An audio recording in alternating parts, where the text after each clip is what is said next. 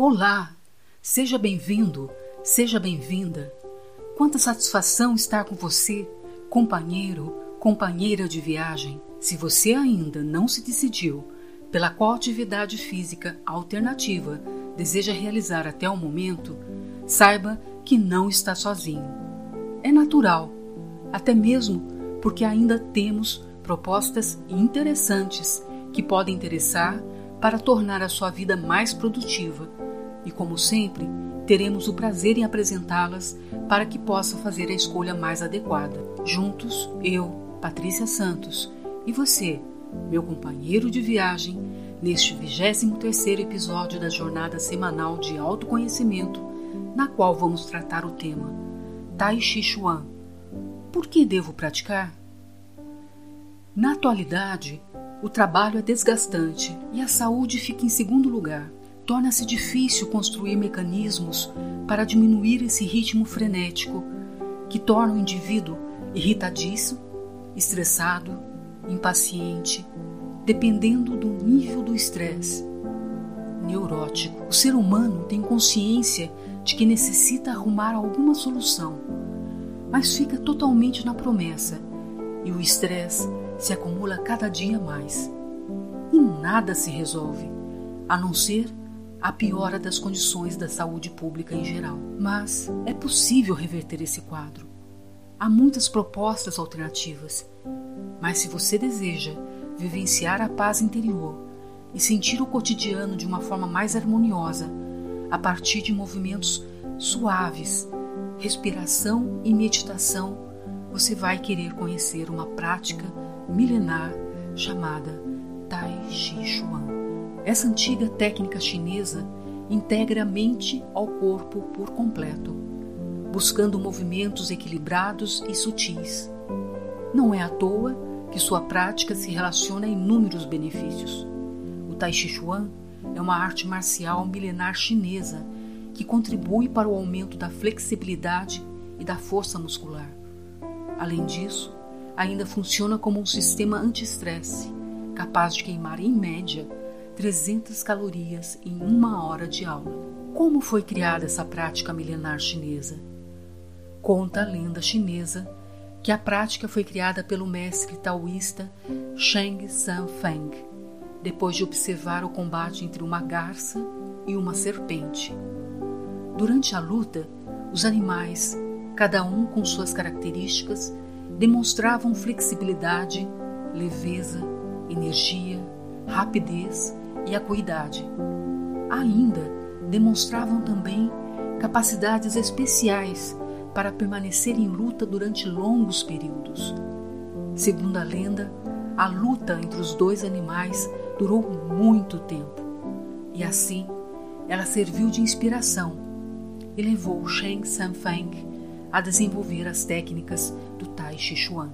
Já em sua origem, a arte foi criada com propósitos diversos. Isso porque os praticantes de Tai Chi Chuan, além de viverem nas montanhas isoladas da China, praticando a calma interior, tinham também que se defender dos invasores intermitentes da época. A prática do Tai Chi Chuan sempre serviu à necessidade tanto do cultivo interno quanto de luta desse povo, já que une o conceito de força e suavidade. A grande questão é que o Tai Chi Chuan ajuda o ser humano nos dias de hoje? Na vida comum, tendo em vista os conflitos diários do ser humano, o Tai Chi, energia suprema, fusão do Yin e Yang, Chuan, agilidade, flexibilidade e punho, ajuda o ser humano a resolver os problemas sem muito desgaste. Isso porque seus movimentos circulares, contínuos e lentos estimulam a concentração, a consciência corporal e acalmam a mente. Além disso, também colaboram para o equilíbrio das energias do corpo e a revitalização das funções dos órgãos, estimulando o metabolismo. Por esse motivo, muitas das pessoas que buscam essa atividade são profissionais liberais com elevado nível de estresse. Isso acontece devido à sistemática dos movimentos que são realizados de maneira lenta e de forma delimitada dentro de uma sequência pré-estabelecida. Dessa forma, exigem que o praticante esteja atento aos detalhes e controle os movimentos do seu corpo. À medida que o indivíduo se dedica à arte milenar, seu corpo inteiro se movimenta de maneira lenta, suave e controlada. Isso promove uma massagem dos órgãos internos e o fortalecimento das fáscias, membranas que recobrem os órgãos. Além disso, o Tai Chi também estimula a circulação sanguínea e dos líquidos que devem permear todo o corpo. Quais são os benefícios do Tai Chi Chuan? De fato, os benefícios do Tai Chi são muitos e atingem pontos variados do corpo e da mente humana. Vejamos agora quais são eles. Melhora a postura, como se exige bastante dos braços e ombros para alinhar a coluna, há uma grande tendência a melhorar a postura dos praticantes. Ajuda na respiração. Como respirar adequadamente é uma das premissas dessa prática, há uma indução a prestar mais atenção na respiração. O resultado é uma circulação sanguínea mais produtiva, capaz de mandar um maior número de oxigênio para o cérebro e para os músculos. Diminui o estresse. Se um dos principais pressupostos do Tai Chi Chuan é o equilíbrio, o estresse reduz consideravelmente quando ele é praticado com frequência. Aliás, o fato de ele poder ser praticado em família também ajuda bastante nesse quesito. Aumenta a flexibilidade. O relaxamento e a contração dos membros acontecem frequentemente durante os exercícios. A partir disso, o praticante ganha mais flexibilidade porque alonga diversas partes do corpo. Aprimora a memória. Essa pesquisa, em específico, notou a melhora em mulheres idosas com problemas cognitivos leves depois de praticarem os exercícios durante seis meses. Bom, como vimos, Saber o que é Tai Chi Chuan é um dos primeiros passos para viver um cotidiano mais equilibrado. Afinal, com ganhos mentais e físicos, sua prática não apresenta restrições. É, inclusive, muito recomendada para pessoas de idade já avançada. E as vantagens obtidas ao praticá-lo comprovam isso. A prática regular também melhora o funcionamento dos órgãos, pois durante a atividade o praticante respira profundamente, desintoxicando seus pulmões.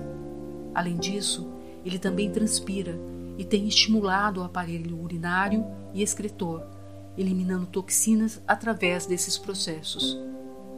Estudos sugerem que, mesmo sendo um exercício de baixa velocidade, o Tai Chi Chuan ainda contribui para a saúde cardiovascular e a forma física das pessoas, além de aliviar os estados depressivos. Bem, companheiros de viagem, chegamos ao fim de nossa jornada de hoje com a promessa de estarmos juntos novamente na próxima sexta-feira com conteúdos interessantes sobre como aprender mais sobre a sua condição de bipolar, dicas de como melhorar a sua saúde e tratar vários temas sobre desenvolvimento pessoal a fim de oferecer uma perspectiva positiva da vida. Um abraço forte e fraterno em cada um de vocês e permanece a pergunta: se você deseja ser um bipolar solitário ou solidário consigo mesmo ou com as pessoas ao seu redor nessa jornada, dela depende a sua libertação ou prisão de seus enganos ao longo do caminho. De qualquer forma, esta é uma resposta cuja responsabilidade pertence exclusivamente a você.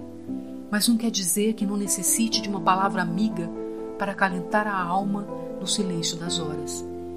Podcast Bipolar Solidário, a escolha é sua, deseja ser esta palavra amiga aos companheiros de viagem que, assim como eu, estão nessa jornada há muito tempo, procurando alternativas para levar uma vida digna numa sociedade mais justa, livre de preconceito. Para tanto, peço que enviem com muito carinho uma mensagem para o e-mail bipolarsolidario@gmail.com. Repetindo, bipolarsolidario@gmail.com. Estaremos atentos às suas solicitações, críticas e sugestões. Adoraria conhecê-los. Além disso, não custa colaborar para tornar nosso podcast cada vez melhor. Aqui é Patrícia Santos.